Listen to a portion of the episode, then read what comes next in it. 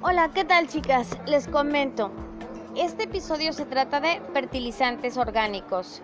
Este es un nuevo proyecto que puedes iniciar si tienes jardín. Aquí sí necesitas tener jardín porque tenemos que cavar en la tierra, hacer un hoyo. Este, esa es una forma. O la más conveniente, la verdad, es tener un como un recipiente de plástico sobre tu jardín, porque a ese recipiente de plástico lo podemos lavar, a ese recipiente de plástico le puedes poner la altura que tú quieras y el líquido, el exhibiado, el exhibiado que vamos a sacarle, que le vamos a extraer, que va a ser nuestro fertilizante orgánico, es justamente, va a ser más fácil de, sacarlo para la venta, les comento. Empecemos chicas, ojalá les guste este episodio.